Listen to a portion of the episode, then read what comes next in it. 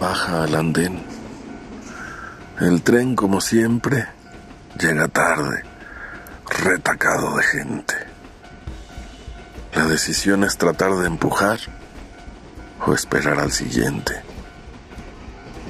Decide esperar. Para matar el tiempo, mastica las canciones del sonido ambiental como si fueran trozos de pizza fría.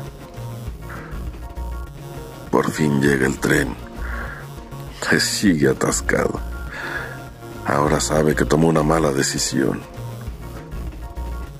Al abrirse la puerta le apura la ansiedad por entrar.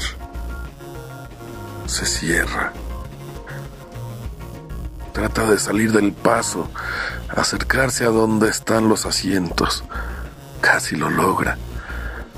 Pero una mujer gorda se atraviesa en su camino. Batalla. Embiste a los pasajeros aledaños. No, no lo va a lograr. Con resignación escucha el zumbido y ve cerrarse la puerta. Se queda en medio de todos, ahogado. Desde su incómoda postura, mira la ventana y siente la odiosa mirada de la oleada de gente que se quedó esperando para poder entrar. Entonces se percata que la mujer gorda, esa que fue la que le estorbó, se quedó frente a frente junto a él. Siente cuando arranca el metro, comienza a avanzar, el calor es sofocante. De pronto siente que le aprietan con más fuerza. La mujer le lanza una mirada de odio. Trata de ver a su alrededor, solamente lo puede hacer de reojo. Mira al de atrás, no lo alcanza a ver bien, pero se da cuenta que es un tipo alto. Piensa en la salida y se imagina un cielo azul y aire. Entonces vuelve a sentir otro apretón. Busca en el reflejo del vidrio de la puerta las facciones del que está detrás de él. Por sobre las cabezas se encuentra con una mirada. Es el tipo este.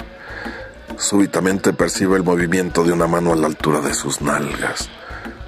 Ya no le queda duda. Intenta moverse a un lado. Nada. Trata de hacerse para adelante. La mirada indignada de la mujer le hace claudicar. No hay salida. Está a merced del tipo de atrás. Este repega su cuerpo libidinosamente. Siente que sube el coraje, en una olla de presión. Otra manoseada. Ahora en el reflejo le parece ver una sonrisa. De pronto siente todas las miradas sobre sí. Todos se ríen en silencio por la situación.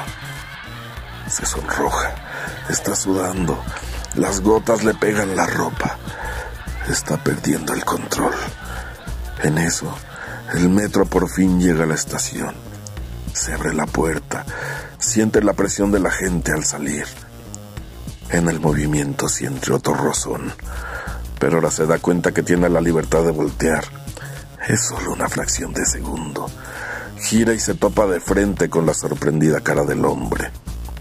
Lo mira a los ojos, vocifera un pinche puto cabrón y le estrella el puño en la cara. Siente la sorpresa y la risa alrededor. Se va a voltear, pero un acto reflejo le hace bajar la mano. Toca el miembro del interfecto, lo agarra y lo aprieta con fuerza.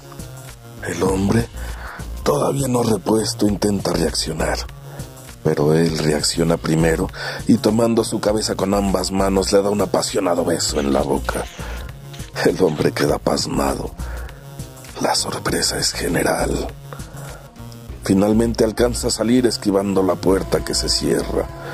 Entre la cascada de ojos que lo miran, encuentra los de la mujer gorda que le estorbó la primera vez. Ya afuera todo le da vueltas. No sabe qué pasó. Su cuerpo es un barquillo de sensaciones encontradas. No sabe por qué lo hizo, pero no puede negar que le gustó. Todas sus convicciones del pasado se vuelven quebradizas y amenazan con caer. Al mirar el tren que se aleja, No puede evitar recordar las palabras de su madre, que siempre le decía, Hijo, cuando subas al metro, ten mucho cuidado. Uno nunca sabe el tipo de gente que se va a encontrar alrededor.